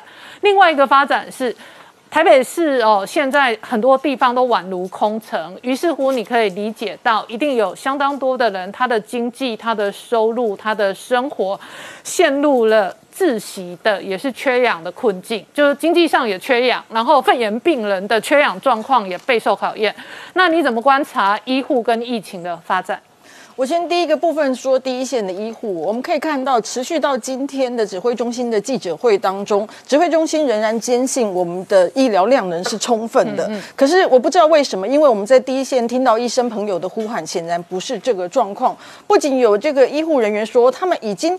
严重到什么？严重到他们已经确诊的病人要放在骑楼外面让他们吸氧气，或者他们急诊空间非常小，他可能也没有一个非常好的排风设施，可是他们在里面急救，这边呃他们的病人一直在咳嗽，那这边他们持续在做这些事情，可是问题是怎么样？病人转不出去。关于病人转不出去这件事情，今天指挥中心给了一个解答，说希望我们在 EOC，就是我们这个在协助在转送这些病人的时候呢，可以这个适度的调整。可是问题是，如果我们看到第一线医护人员，他会告诉你，他们已经告诉 EOC 的，我们已经满了，不要再送过来了。可是问题是，救护车绕来绕去，如果找不到地方可以送，该怎么办？这是第一个状况，就是 EOC 真的有拿到足够的这个 power，说我要送哪里哪里就收吗？否则。我今天只是从这里绕到那里去而已，所以这是第一个部分的问题。所以有一些人他真的变成人球，他就必须要绕绕到有人愿意收他为止。可是问题他们的状况可能是一个急转直下，这是第一件事情。第二件事情，在指挥中心的眼里，是我们确实加开床了。我们可以看到，从本来的一百七十二间的医院到一百八十间的医院，它的病床数也增加了。那增加的主要来源很多是因为我们开始可以一房多收人了。嗯，我们以前是一房一人嘛，我们现在一房可以多床。那一房多床，瞬间当然你就会看到很多的床出来。可是今天像报道者的记者在问的一个问题，事实上指挥中心没有给予正面的回答，就是有了床，那医疗照护人力够吗？嗯，我们其实一直强调，照护病人不是有床可以躺就好，他很需要一些包括专业的治疗师，不只是医生。比如说，如果你是很严重，你需要呼吸治疗师，或者这都不是说我有床摆在那里，他就有伸出八只手来可以照顾两个人的。所以人在哪里够吗？第三个，我们现在看到，我问你哦，我问你哦，人在哪？哪里够吗？洪浩云就说不够了。是，那不够怎么调度？不过，我们现在的方法只有就是征召退休医护来帮忙，或者有些其中一个方法。还有有些医院，你可以发现他们很早就已经很多医生就收到那个条子，你接下来可能支援的任务包括什么？这种门诊、那种门诊或插管，你什么都可以需要。所以我之前有个医生朋友，他说他现在是开始，他是不是要开始练插管？好，而甚至甚至之前有需要啊。如果你本来是熟悉。开骨科的，你真的会不？你可能很久没有做这件事情，但是必须很感人的是，我们这那一次医生，很多医生他们在第一线收到征召令的时候，他们是身先士卒，是主任主任级的人来说没关系，我下来。所以医生们是愿意做的，但问题就是人真的做不来。第三件事，我们现在看到的死亡人数，大家都只看到的就是死于 COVID-19 确诊的人数，我们没有看到那个。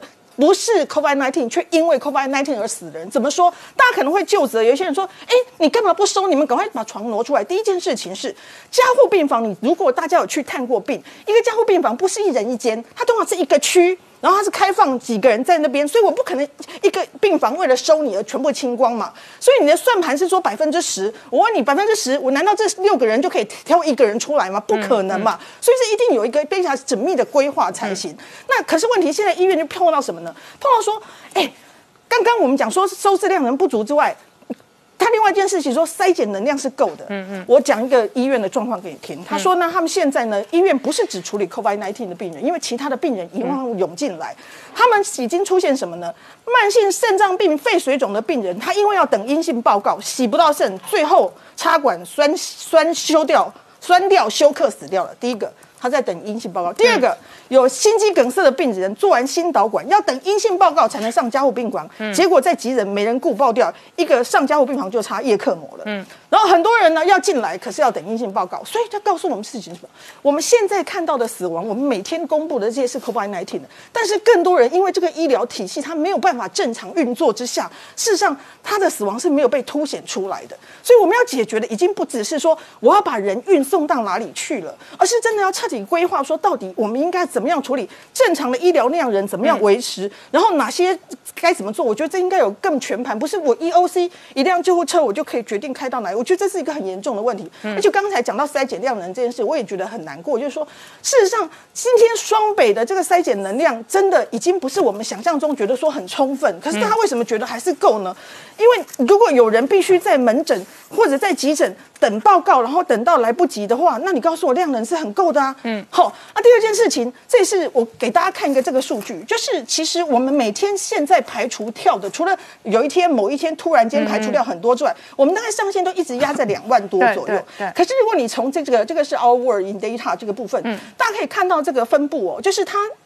一个呃直的坐标是呢，我们检测的情况，就是我们多少人检测一个；横的坐标是我们确诊的情况。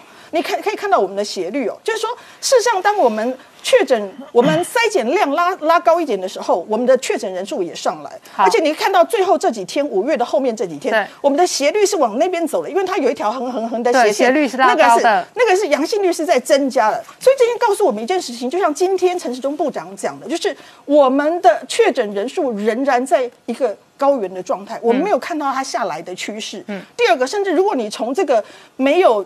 真的去校正回归的 our World in data，你可以看到它的阳性率甚至是在往比较多的那个方向走的。嗯嗯。那假设我们现在没有去扩充我们的检验能量，没有办法把 PCR 的量做上来，我们还在等买机器的话，我不知道我们什么时候才能真正把这些还在社区中可能的这些确诊人赶快抓出来。嗯。因为你可以看到这个斜率，显然我们并没，我们是停止移动了，没有让它散得更严重、变更快速，但是我们并没有办法把它压制下来。嗯。所以这是一个非常大的问题。所以今天有人就问了说，那我们像我们生中研院的生医所，我们可能有一些很厉害的检验机器，一天可能甚至几万例都有机会的。哦，我们有这种机器。他就说，我今天记者会是这样问的。嗯，然后可是我听到的指挥中心的回应是说，啊，因为基因体中心他们有这个有关于所谓的我们的呃基因体定序的计划又要做，台湾的基因资料库要做。我我真的很想知道，就是真的我们这些计划一定要。都不能让出一点点缝隙吗？还是这个困难处在哪里？我们如果能够把这些已经累积的先清掉，让它迅速的能够迅速的能够检验量跟上今天的筛检，会不会我们更能够更快的帮助这些病患能够到他们应该去的地方？好，我理解了。苏婷，我们长期追踪呃疾管署公告的检测数字，然后我给观众朋友看一下今天更新的最新数字。今天更新的完成判读是一万六。然后呢，今天更新的未完成是四千，所以累计未完成是五万。那当一天就是每一个单日呢，我们曾经完成判读最高是前天，它高达四万一千九百多个案例。但是我不理解，呃，因为我们没有资料，我们只有官方的数据，而指挥中心的回回答也并没有精确精细，就是说。呃，这四万多例到底是行政作业通报完成，还是检验的这个验出的产能增加？所以呢，前一天的检验量能飙到清掉四万多个 case，可是隔一天又回到一万六千个 case。那以最近几天的平均数来讲，最好的状况也都是一万九或者一万六、一万五。换句话说，我们一天的产能，简单讲叫产能，就是可以处理的检验的 case。我们可能可以合理的估算，平均可能是不到两万。黄淑清，你刚刚讲的意思是说，像中研院有厉害的机器，可不可以支援？对，然后全台湾还有没有人有厉害的机器，可不可以支援，使得我们加快检验，然后加快检验之后，我们加快的迅速分流。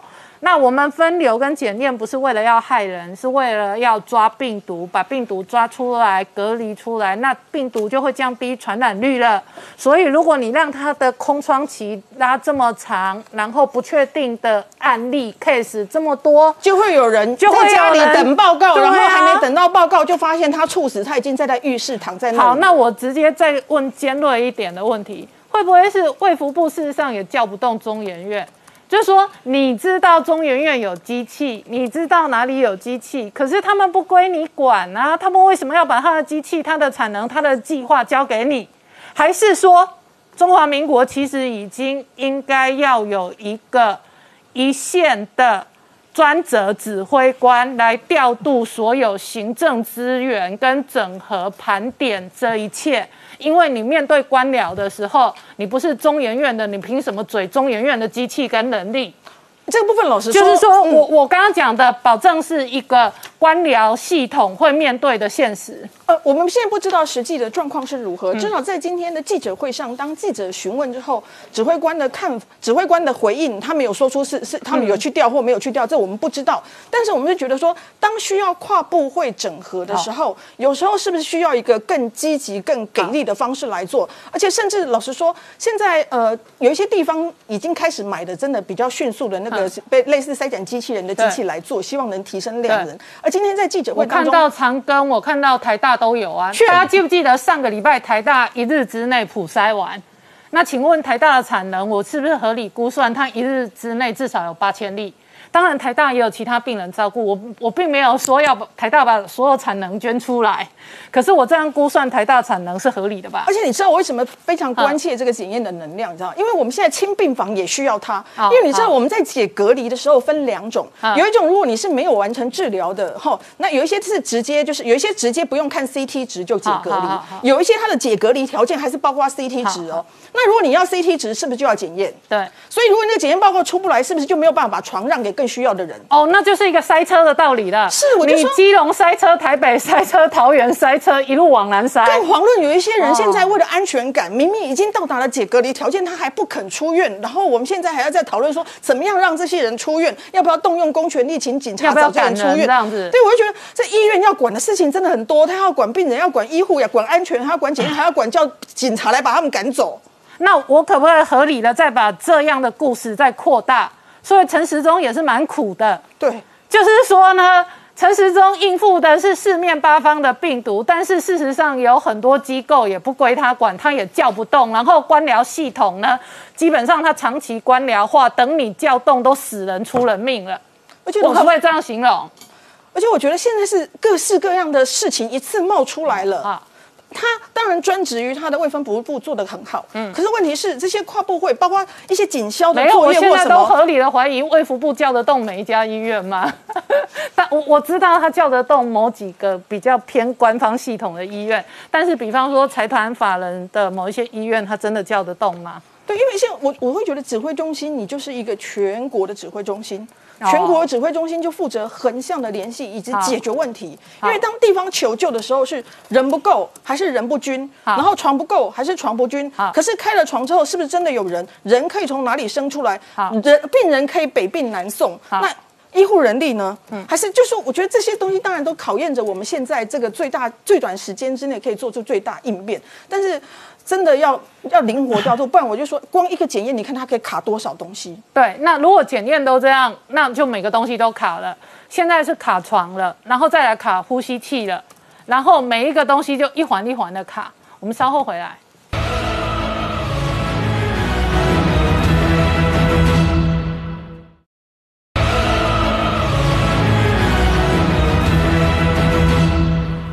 年代向前看的节目现场，我们今天聊的是哦，疫情一时的台湾社会哦，国安危机跟政治危机哦，现在看起来危机四伏，但是月中股票市场是平行世界，台股今天很强啊，没有错，今天台股强大概有两个原因哦哈，因为政府纾困金要下来了，另外当然就是疫苗要进来了哈，我想这是两个两大激励的部分。我们先从纾困的部分来看呢哈，真的之前林冠也讲过很多次哦。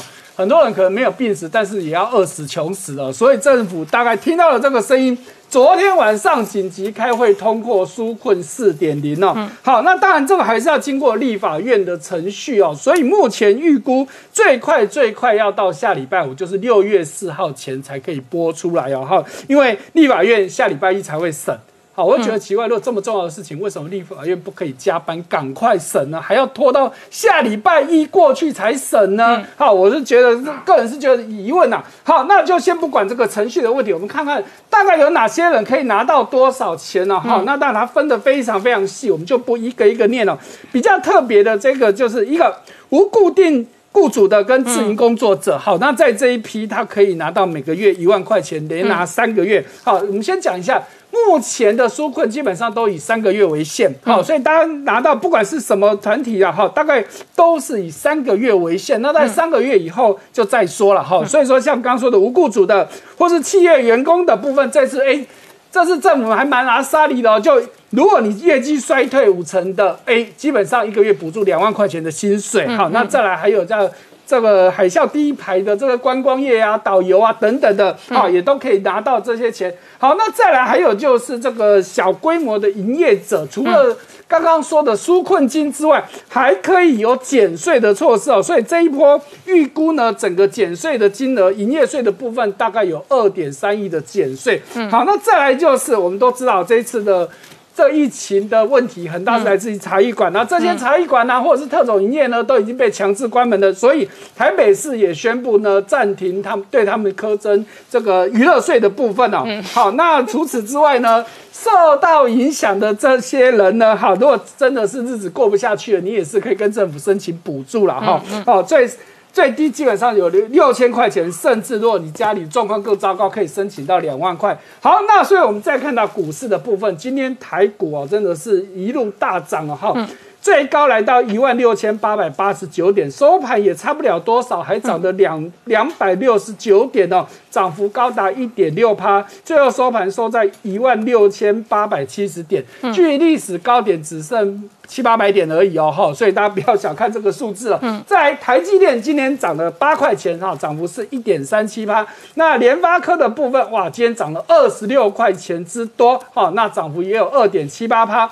那联电的部分今天是涨一块八，哇，涨幅更来到三点五趴以上。嗯，好，那今天红海的价格几乎从头到尾都没什么动哦，哈，收盘是收百一收在一百一十一块，是涨一点五元哦，好，那涨幅也有一点三七趴。好，那今年钢铁业哇，继续往前走啊！钢铁的部分今年涨了快要啊，中钢的部分涨了快要两块钱，涨幅超过五趴之多。那大成钢更是收涨停。好，那再来哇，今天更强的还有航运股的部分，今天啊。航运股三雄有两家是收涨停的，长隆跟万海收涨停。那阳明也涨了将近半只涨停，可是阳明盘中一度创历史新高，来到一百一十二块钱。那万海呢，当然连两天涨停的，一直持续在创历史新高哦。好，所以我们看到今天的台股呢，基本上大家都表现的相当好。好，可是呢，在科技公司的部分呢，又传出来两家公司有人染疫了。好，一个是新星，好 PCB 的新星在。三英厂的部分有一个员工，再来就是日月光的中立厂啊，也有一个员工是染疫的。好，所以呢，现在这些科技厂都很担心了，所以竹科率先提出来要求说，他们要自己设快筛站。嗯，好，那竹科先提出申请，那南科也跟进，他说，哎，我们找奇美医院。合作，我也要设快筛站，哦，很聪明哎，不错哎。对，原本南部的那个医疗负担可能还蛮少的。是原本大家知道，一般我们是不能自己去做快筛的，好，所以呢，现在政府也知道说这个科技业是我们的经济命脉，好，所以目前暂时都同意了这两个机构，但是政府也有强调，一般企业还是不可以自己做快筛的，哈，而且再来就是逐客南克，如果你筛出来发现有阳性的，你一定要赶快通报，好，所以这是一个弹书。来，再来呢？好，这彭博社报道说啊，现在台湾的疫情高，这个升温哦，那台湾势必要扩大财政支出。那就彭博社的预估呢，就是我们刚刚提到的，下礼拜立法院要准备要审这个特别预算。有可能一口气要通过六千三百亿的纾困的哈，这金额是非常的庞大。好，不过呢，彭博社也提到说，台湾目前的财政状况是 OK 的啊，是不用担心的。好，那这六千三百亿有多大，大家没有概念哦，所以我帮大家抓这个我们今年的政府预算，我们今年预计的收入呢，大概就是二点二二兆。嗯。你然后去年的支出的部分是二点一二兆，那所以你想哦，今年一口气要增加六千三百亿的支出，嗯，大概就是去年全年支出的三分之一，嗯，哇，所以这个对财政势必会有一些影响。好，我们稍后回来。